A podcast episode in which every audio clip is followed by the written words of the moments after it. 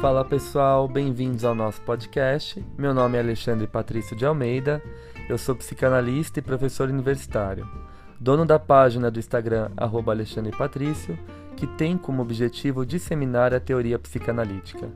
Nesse podcast, eu irei articular a psicanálise com temas cotidianos de forma leve e descontraída.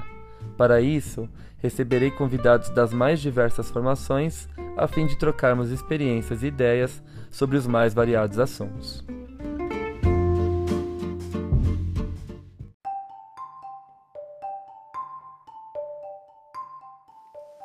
Passando para avisar vocês que esse episódio foi gravado em forma de live na minha página do Insta.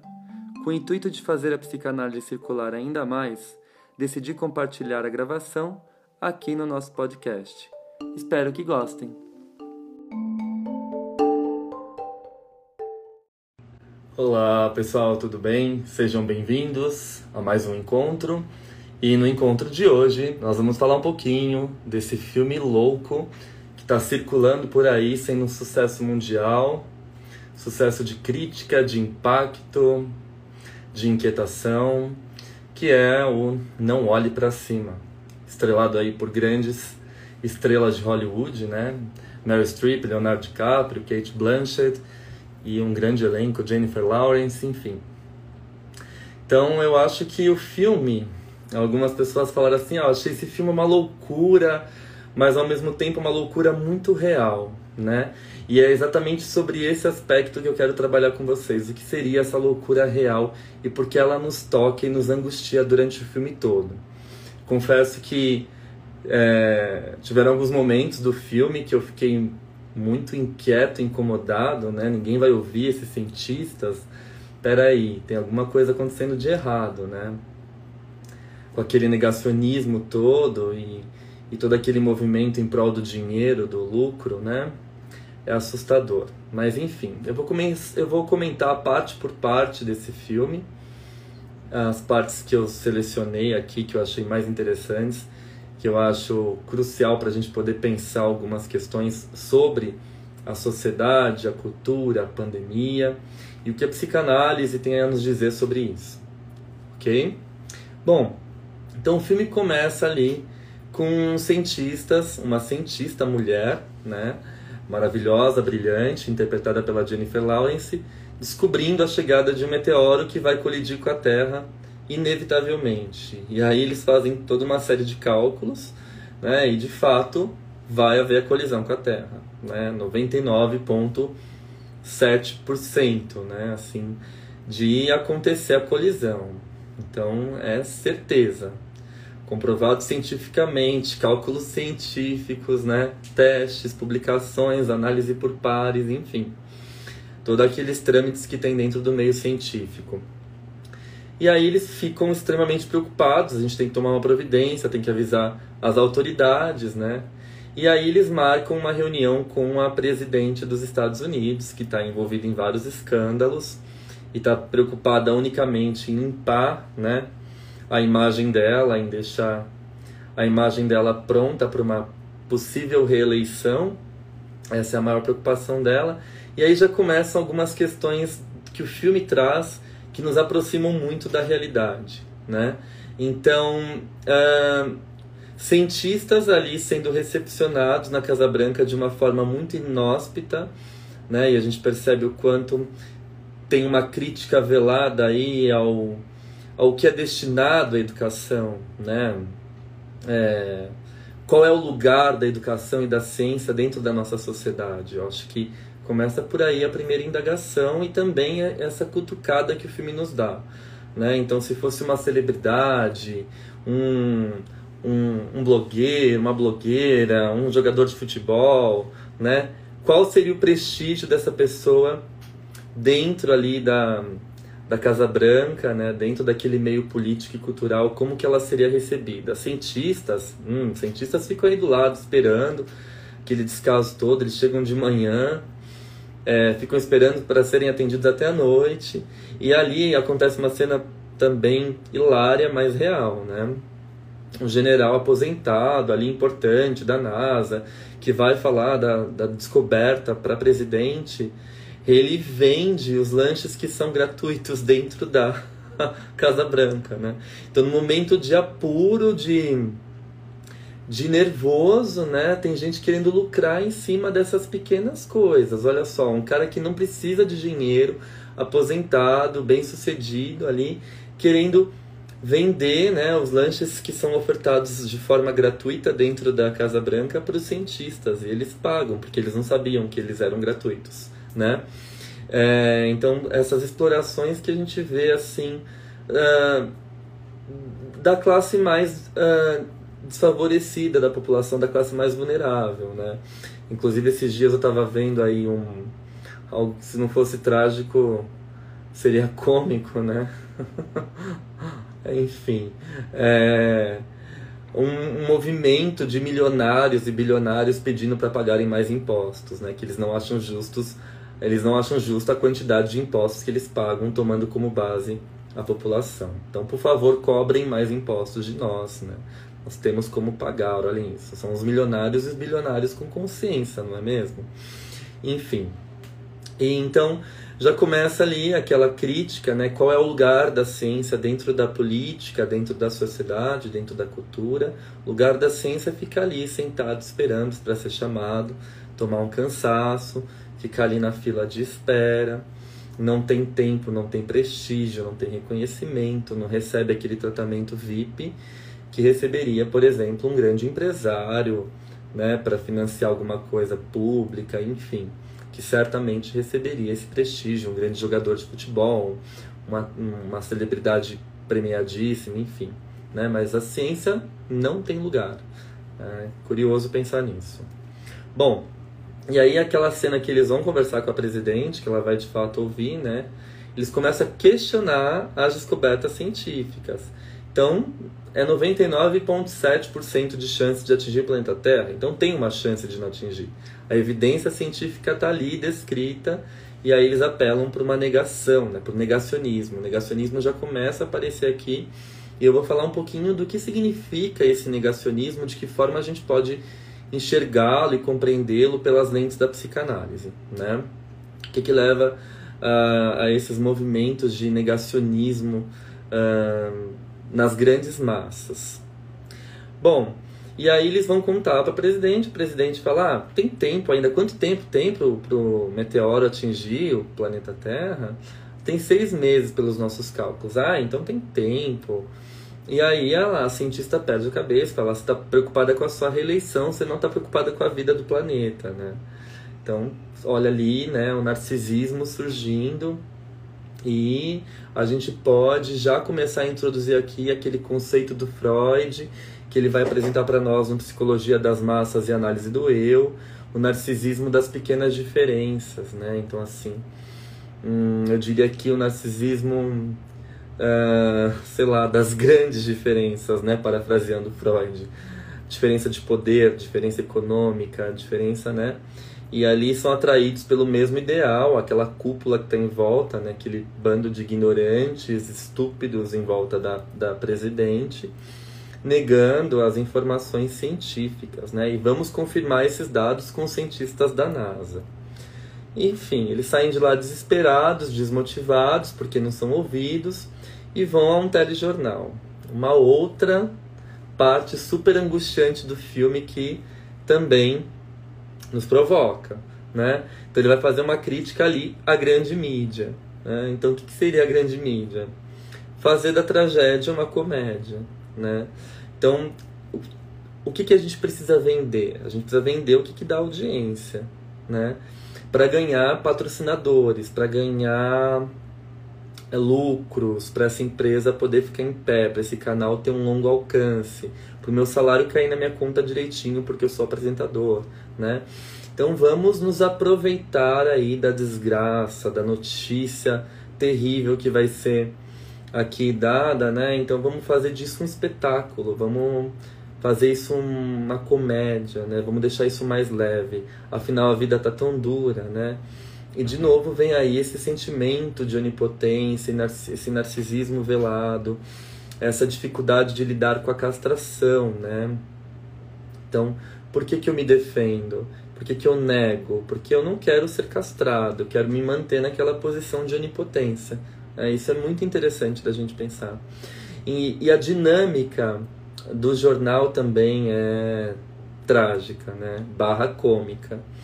É, então convidam ali os cientistas para darem as notícias, mas e eles vão dar a notícia, falar assim, olha, tem um meteoro vindo em direção à Terra e vai morrer todo mundo em seis meses.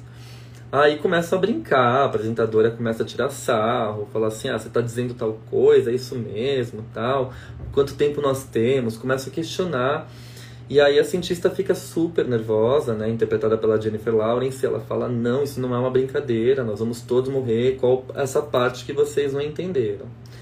E aí o que eu acho mais curioso dessa cena é quando termina a cena o engajamento de audiência que deu o programa. O pico de audiência mais alto foi quando a cantora convidada, muito famosa, interpretada pela Ariana Grande, ela vai uh, falar do término da relação dela, né, do rompimento da relação dela. Isso é o que mais deu ibope, né?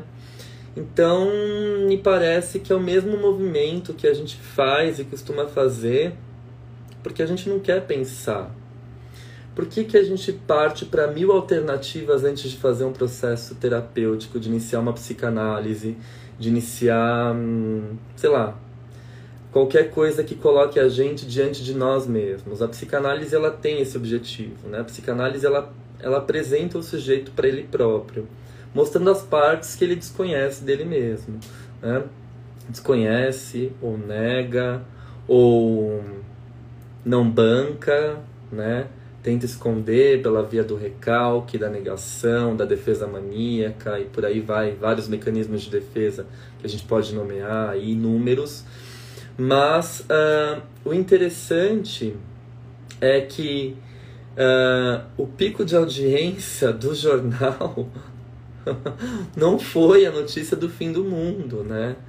Pico de audiência foi a separação da, da cantora e o pedido dela em casamento, né? De um cara que trai ela, ela perdoa ao vivo e aceita o pedido de casamento, né? Qualquer semelhança com a vida real não seria uma mera coincidência. Quantas histórias a gente vê desse tipo circulando no nosso feed nas redes sociais, né? E o que eu acho mais curioso é que assim, meio a toda a sujeirada política, impunidade, né, políticos importantes driblando a investigação pública, o Ministério Público subornando hum, instituições investigativas, né?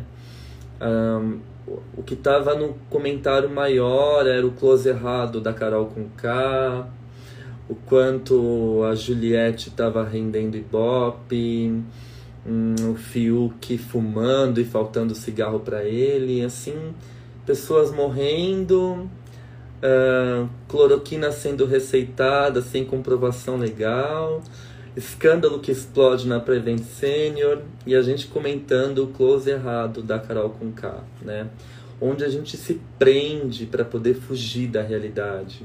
Qual é a escolha que a gente faz? Eu escolho me deparar com a minha fragilidade, com a minha vulnerabilidade, com aquilo que me apresenta uma falta, uma condição faltante, uma castração, né? A pandemia nos apresenta uma condição faltante. Né? Que vírus é esse invisível que derruba, que pega, que mata, que teve que fechar comércio, teve que adiar as aulas e agora a gente está aí numa quarta, quinta onda, não sei, já perdi a conta das ondas e existem pessoas que estão negando, né? Aquele discurso não, vacinou, tá tudo bem, tudo normal, vamos voltar para a normalidade, vamos Vamos procurar imunização em rebanho, né? Olha bem essa palavra rebanho, né? Rebanho me remete à fila, fila da espera do matadouro para virar bife, né? A matança em massa, sangue, carne moída, né? O que, a gente pode construir com tudo isso? Hoje, mil mortos, 900 mortos no Brasil quando o Fantástico estava lá mostrando os mortos na Itália e o caos que estava a Itália, todo mundo chorando, né, preocupado com os italianos. aqui a gente estava preocupado com o BBB, né? Interte tá nos, nos tópicos, né? No topo do Twitter, no topo do Instagram. Então a gente vai passando por cima, né? Ou se não, se eu não aguento essa realidade, o que, que aumentou na pandemia? Para onde eu recorro para sustentar a minha onipotência narcísica? Entorpecentes, né? Eu posso me entorpecer aí de mil coisas. Aqui a gente pode dar uma lista de, de coisas lícitas e ilícitas, né? Eu posso reunir meus amigos em casa e fazer uma balada. Uh, depois eu, eu faço um vídeo pedindo desculpa se eu sou muito famoso no Instagram, né? Ah, lasca-se a vida, não importa, né? Enfim, depois eu faço um vídeo pedindo desculpa e tá tudo certo, vida que segue, perdão, gratiluz, né? Uh, não sei o que mais que a gente pode recorrer como defesa maníaca. Consumo do álcool aumentou né, de uma forma exorbitante durante a pandemia. O próprio consumo nas redes sociais, né, o próprio consumo de bobagens, né?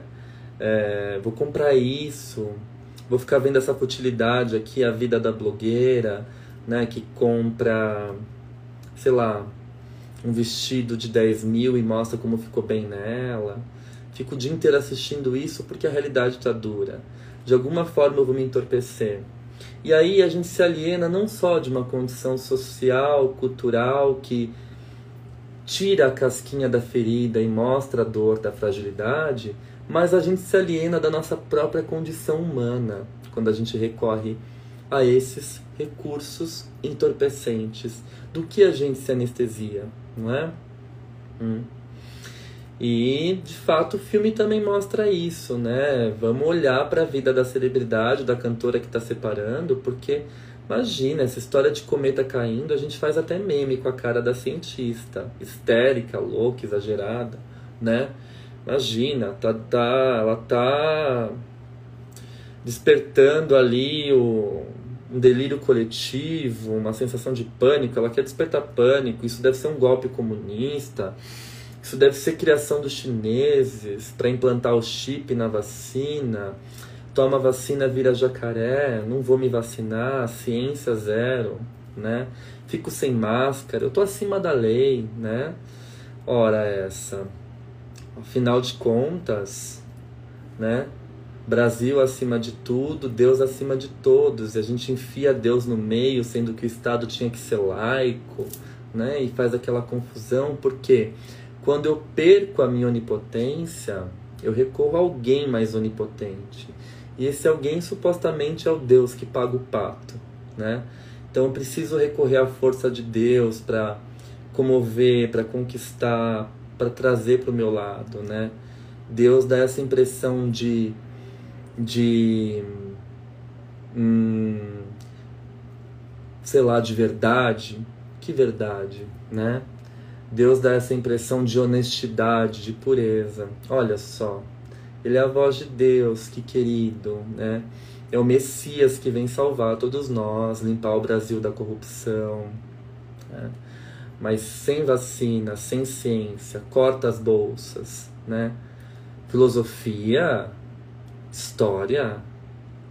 Né? Esses dias, participando de um debate dentro da Secretaria de Educação, eu tive que ouvir assim: história, geografia, ciências não são matérias importantes. Importante é a matemática e o português para saber escrever um pouco, né? Então, que, por que, que a gente forma um engenheiro, né? que não pensa? Para que ter filosofia na faculdade de engenharia? Por que, que a gente vai ter direitos humanos, antropologia na faculdade de direito? Não, tira. Tira bolsa de pesquisa para psicologia, para psicanálise, que faz pensar, que interroga a condição de sujeito. Tira. Não. Porque aí a gente é, cria cargos funcionais que obedecem e cumprem a ordem. Para a engrenagem continuar rodando, o sistema não pode parar, né? Não pode parar. Não pode. Lucro, trabalho. Quem mais morreu na pandemia? classe pobre, né? Motoristas, uh, seguranças, porteiros, né? classe pobre morreu na pandemia. Não pode parar, tem que rodar dinheiro, capital, onipotência. Tô perdendo onipotência, perdendo popularidade, pum, donativa, vem Deus, né? Deus salve a América, não é? Mesmo discurso usado pela Mary Streep. Quando ela vai, de fato, quando a NASA fala, olha, eles têm razão, os dois cientistas ali daquela faculdadezinha que você nem sabe o que é, o que estuda ali, tem razão. Os cálculos batem. O meteoro vai destruir o planeta Terra. Aí ela, então, vamos fazer um discurso. Aí ela vai para o navio de guerra, com vários canhões atrás, tem show de luz né, mostra aquela sensibilidade, o povo americano, em nome de Deus, eu venho falar com vocês que de fato esse meteoro vai nos atingir. Mas nós temos uma missão aí para barrar esse meteoro, desviar ele, vamos mandar vários foguetes, né, enfim, estourar ele com bombas, tal. Mas a gente precisa de um herói. Quem é o herói? O herói é aquele tosco, né? O tosco, grotesco que cometeu atrocidades com crianças ali, xingava as crianças, tosco, bota o tosco para ser herói. A população se identifica, né? Afinal ele era de outra época. Mas ele fez barbaridades com as crianças, tal ali, né?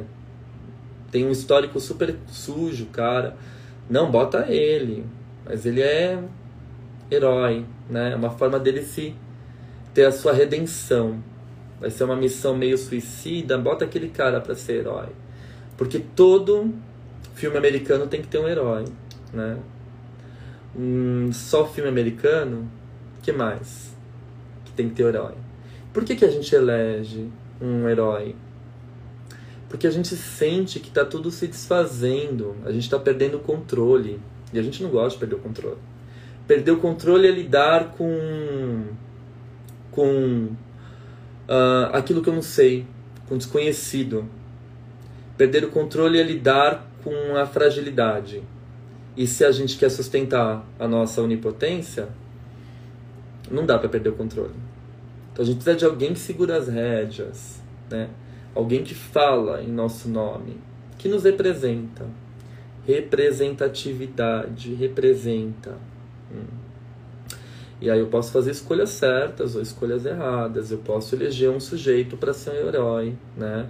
Esse herói às vezes vai ser um herói ali muito errado, né? E eu vou ter aquela ilusão de achar que esse herói vai salvar todos nós. Né? Até que o mundo desaba.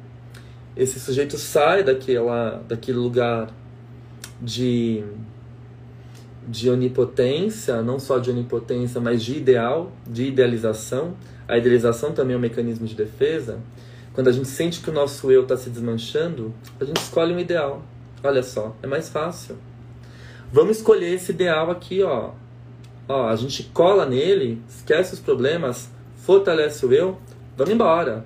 Vamos em rebanho, vamos em manada, né? Ah, gente, o vírus está aí, todo mundo vai pegar. Todo mundo vai pegar, né? Morreram 600 mil, não sendo da minha família, tá ótimo. Vai todo mundo pegar. Vamos voltar ao normal, né?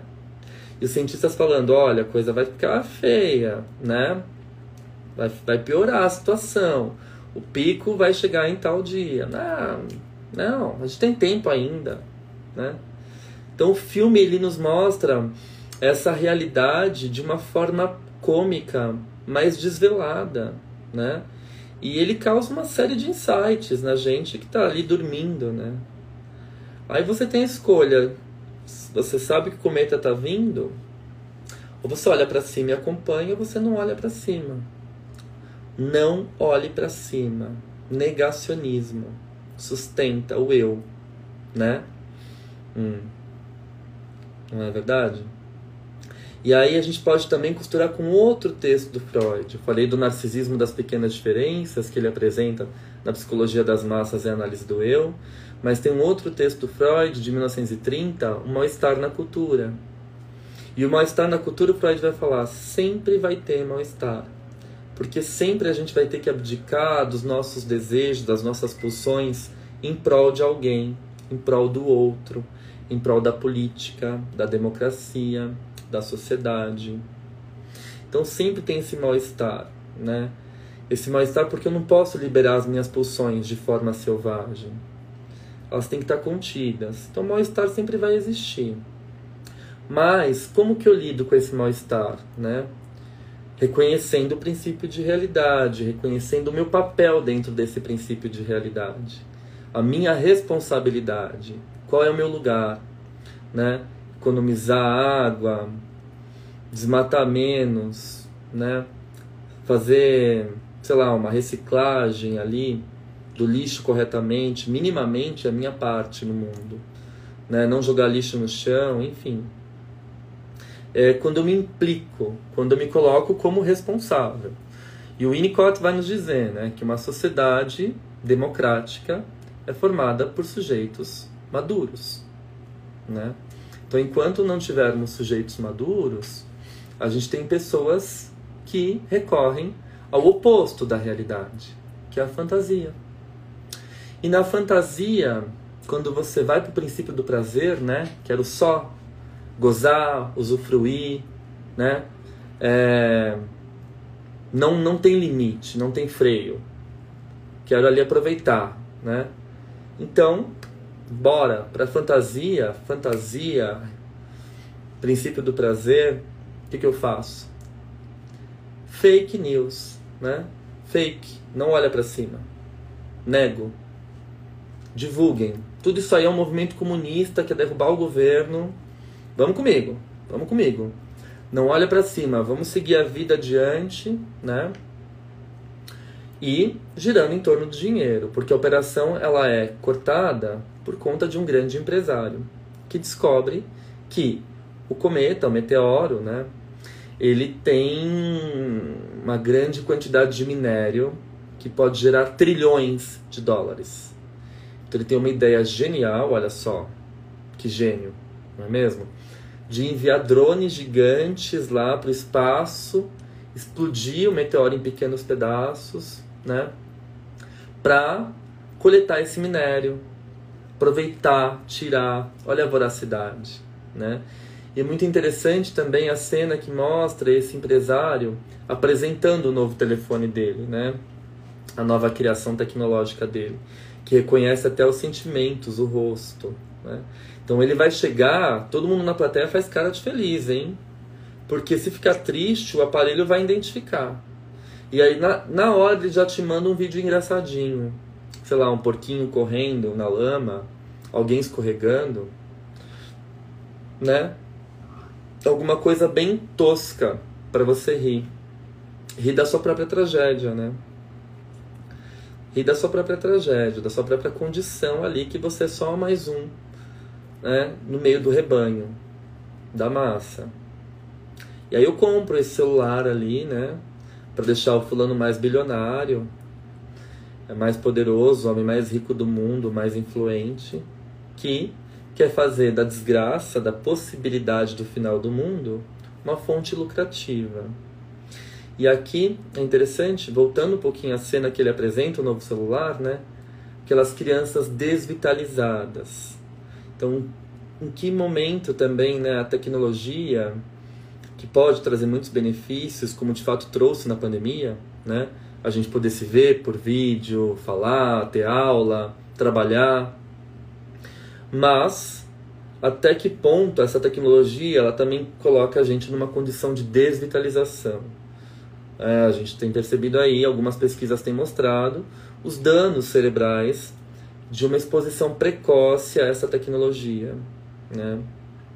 A longo prazo, isso vai aparecer depois. Hum. Então, essas crianças desvitalizadas, né? sem sentimento, sem emoção, estão ali também anestesiadas pelo fascínio que a tecnologia exerce sobre eles. Hum? Então, prova disso também foram os prejuízos sociais, culturais do afastamento social, né? Muito embora exista esse prejuízo, sim, a gente também tem que priorizar a vida, né? Então, se não dá para voltar com todo mundo junto e misturado, porque vai ter contágio, vai ter morte, fica mais um pouco, né? E depois a gente tenta recuperar esse prejuízo cognitivo, subjetivo, afetivo que teve, de fato. O isolamento social trouxe uma série de prejuízos, né? No campo subjetivo, emocional, de vínculo, de cuidado, de contato com o outro. Então, dá pra gente pensar nisso também. O filme mostra ah, uma crítica ao esse uso deli, deliberado aí, né, da tecnologia, esse uso cada vez mais frequente pelas crianças, talvez muito pequenininhas, incentivadas pelos pais, né? Tá no restaurante, ai, para de falar, assiste esse vídeo aqui nesse tablet, me deixa em paz comendo a minha janta, né? É, e depois eu tô ali, né, jantando e mexendo no celular, a criança no tablet, a família não tem conversa, então não sei também, né, até que ponto essa falta de interação social já vem acontecendo há um tempo, bem antes desse isolamento. Cabe a gente pensar também. Às vezes a gente fecha os olhos para isso. Não olhe para cima, ou não olha para o lado, no caso. Né?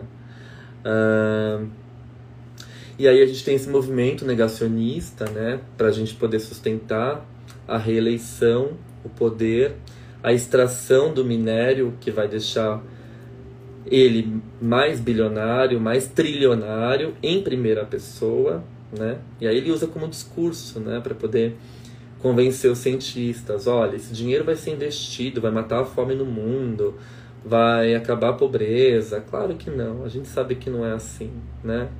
As pessoas mais ricas do mundo poderiam se unir sim para acabar com a pobreza, com a fome mundial, mas não fazem. Não é assim que acontece, né? Elas estão preocupadas em ficar cada vez mais ricas, né, olhando para o seu próprio umbigo. Enquanto a sociedade vive de migalhas, né, todos nós. Né, nós vivemos, nos contentamos com as migalhas. Né.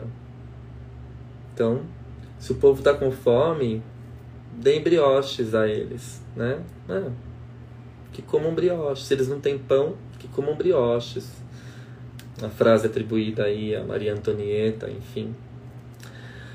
Uh, e tudo isso é colocado no filme e vai causando aí na gente um incômodo muito grande, né? Porque a gente vai se dando conta de quanto a gente tá ali como peças de xadrez sendo movimentadas por partes uh, muito mais importantes que a gente e nós somos um número. O que, que a gente conta? Nosso CPF conta? Só. CPF cancelado, uma coisa meio round six, né? Tum, apaga a luz. Personagem, participante excluído, fora do jogo, fora do jogo. 600 mil fora do jogo, 700 mil fora do jogo, 2 milhões fora do jogo. Não importa. Se eu tô bem, se eu tô íntegro, sustentando minha onipotência, vamos ver, vamos embora. Não pode parar, né? Vamos seguir. Bom, então a gente vê essa voracidade, né, que acontece muito na atualidade. Essa voracidade queima, queima Pantanal, queima Amazônia, maior devastação, destrói terras indígenas, matem os indígenas, né? Vamos agro é pop, agro agro é tech, agro é lucro né? Voracidade, carne, bastante, para poucos, tá caro, né? Que não vende, exporta, exporta boa qualidade, ficou ruim para nós, né? E come quem pode pagar. Sobrou lixo, descarta, né? Então dá pra gente pensar em mil coisas sobre isso. O que, que é tirar explorar o cometa e vender as partes, né? Hum? Aquela coisa. tragédia, terremoto, enchente, vamos subir o preço das coisas no mercado, porque eles vão ter que comprar. Né? Começo de pandemia, o pessoal estocando coisa em casa, achando que ia acabar tudo no mercado, que ia vir um apocalipse. Hum.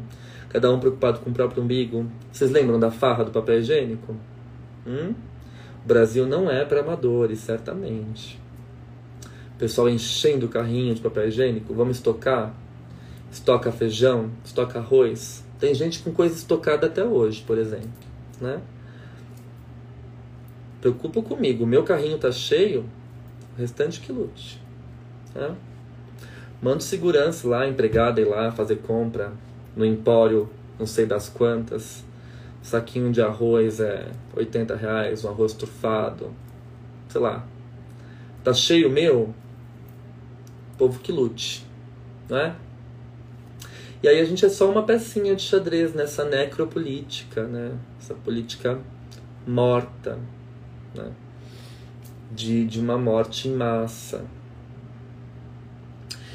Enfim, né? E aí ele quer mandar esses drones ali para explorar meteoro, cometa, que vai destruir o planeta Terra. Ele tem essa estratégia com a equipe dele de cientistas, mas essa estratégia não passa por uma revisão, não passa por uma investigação científica, né? Mesma coisa, vamos dar o kit Covid? Vamos testar kit Covid? Vem aí Prevent Senior, né? Velho da van, até a mãe serve de cobaia? Dá. Mas não tem comprovação científica. Não, vai embora. Ivermectina, cloroquina. Tomei o kit, tô bom, ó. Messias falou, tá falado, né? E assim vai girando a roda da estupidez, do fanatismo. Porque o fanático ele não pensa, não se dá o trabalho de pensar. Só faço uma repetição, uma mimetização do ambiente, né? Que torna estúpido, não tem diálogo, né? Então, um fanático ele não pensa, ele repete, né? Vamos acabar com tudo isso, vamos acabar com que ameaça a nossa liberdade, né? Vamos acabar com o pensamento, vamos acabar com a filosofia. Isso é coisa de baderneiro. Quem estuda em, em colégio público, em faculdade pública, é tudo maconheiro. Não faz nada né? Vamos acabar com a baderna. E aí vai. E aí tem vários repetindo. O que, que eu faço? Vem, vem às cinco, volta às cinco, volta à ditadura, ditadura já, hashtag, vamos segurar essas rédeas, né? Nega a verdade, nega a finitude, né? Sustenta a onipotência narcísica. Volta lá para a introdução ao narcisismo do Freud His Majesty the Baby. Quem quer abrir mão desse narcisismo? Se a gente teve tudo, hã? quem quer soltar o osso? Quem quer largar o osso? Começa a pergunta por aí. Né? Quem prova do mel, quem quer soltar o mel? Ninguém quer. Né? Hum? Volta lá para a introdução ao narcisismo do Freud, né? Então, fico no princípio da realidade. Aliás, fujo do princípio da realidade vou para o princípio do prazer. Né? Fico só no princípio do prazer, gozando, fantasiando, soltando fake news, rindo da cara dos outros. Né? E aí vem o rebanho adere, cola, né? rebanho com eu fragilizado, precisa se fortificar. Hum? E o fanatismo a gente tem de todos os lados, tá, gente? Não é só um lado, não. O fanatismo a gente tem quando nós não temos seres pensantes, porque pensar dói, dá trabalho. Pensar exige estudo, leitura, então é mais fácil reproduzir. A gente vê isso até na vida acadêmica, né? Vamos reproduzir? Fulano dizia assim: essa é a verdadeira, verdadeira psicanálise, verdadeira psicologia, psicologia baseada em evidência prova, teste, número, gráfico. Hum. Repete, repete, não pensa. Não pensa. Fanatismo, estupidez, né? Por que, que esses discursos motivacionais fazem sucesso? O cara chega lá com uma Ferrari, vai dar um curso, mora numa mansão, cobra, sei lá, 3 milhões pelo curso, a empresa paga, aí vai o rebanho assistir gritando em voz alta: Vou conseguir, vou ficar milionário, né? Grita lá em voz alta, acreditando. Massa, rebanho. Aí depois ele foge, entra no helicóptero e foge porque ninguém ficou milionário. Opa, peraí, deu errado. Repeti a receita, pensei positivo, não tô milionário. Tô trabalhando mais, tô rendendo mais pro dono da empresa, não tô milionário. Peraí. Entro no helicóptero, fugi, deu errado. Plano B, que tinha o dono da empresa de tecnologia. Né? O homem mais rico do filme tinha o plano B. Se o meteoro não explodir, a gente foge numa nave. Vamos driblar a morte de algum jeito. Vamos procurar um país para um país não, né? Um planeta. Esse meu ato falho foi ótimo. Vamos procurar um país, né? Uma dimensão um pouco maior. Vamos procurar um planeta para viver. Sei lá. E a gente procura, né? Uh, mas aí driblar a morte, a finitude não dá certo. Chega lá no planeta, presidente logo de cara é comida pela aquele ser estranho que é uma mistura de dinossauro com ave, que é genial, né? Genial esse final do filme. Então não adiantou nada, dinheiro, fuga, até a forma que ele fala, né, o discurso dele, do empresário lá, milionário, bilionário, né? A gente veio, fugiu 2 mil do planeta Terra. Morreram uns 28. Missão foi um sucesso. Aí chega, desce da nave, todo mundo. Planeta novo, vamos habitar? Tem um predador ali, ó. Tal. Driblei a morte? Não dá. A gente tem essa sensação de vamos congelar os corpos, na hora que descobrir uma cura eu volto para vida, né? Vamos negar a idade. Vamos negar o envelhecer. O envelhecer mostra a fragilidade. O velho não tem voz, o velho não toca nas rádios, principalmente se for mulher, né? Envelheceu perde a validade. A sociedade descarta. Descarta. Se for mulher, então, né? Aquela coisa. Se for mulher negra, pior. Se for trans, visibilidade zero, né? Descarta, descarta. Narcisismo das pequenas diferenças, tá uma bagunça. Ideologia de gênero na escola. Cartilha gay, que isso? Né? Acredito. Ó, vacina já matou uma criança aqui, ó, provoca derrame. Mas não foi nada publicado, foi sim. WhatsApp. Minha vizinha passou. Troca o WhatsApp, né, pela ciência, ciência pelo WhatsApp e dá nisso. Sustenta onipotência. Quando cai, quando vê, quando vai descobrindo as falcatruas, mas peraí, fulano fez isso. Fulano fez isso com o filho, fulano fez isso com um deputado tal. Não. Aqui, ó, em nome de Deus, Deus protege o país, né? Destrói o planeta todo, aí reza. Em nome de Deus, Deus, por favor, proteja a gente da chuva, proteja a gente da tempestade, do vento, do terremoto. Tá queimando o país, tá destruindo tudo. É, corre para Deus, né? Sei lá. O filme traz essas inquietações, né? Então, eu acho que vale a pena. O que, que é o não olhe para cima? Não pense. Será que estamos olhando para cima? Para o lado? Estamos vendo qual é a nossa posição nesse jogo de xadrez? Que a gente é só uma peça sendo empurrada? Dentro dessa necropolítica, dentro desse sistema? O que, que a gente está fazendo? Como ser humano? Como sujeitos? Será que a gente pensa e se permite pensar? olhar para cima pode ser um bom começo. Acho que essa é a maior mensagem do filme. É isso. Bom, se você gostou das ideias trabalhadas neste encontro, convido a todos para participarem dos meus grupos de estudos de formação permanente em psicanálise, que iniciarão agora em fevereiro deste ano de 2022.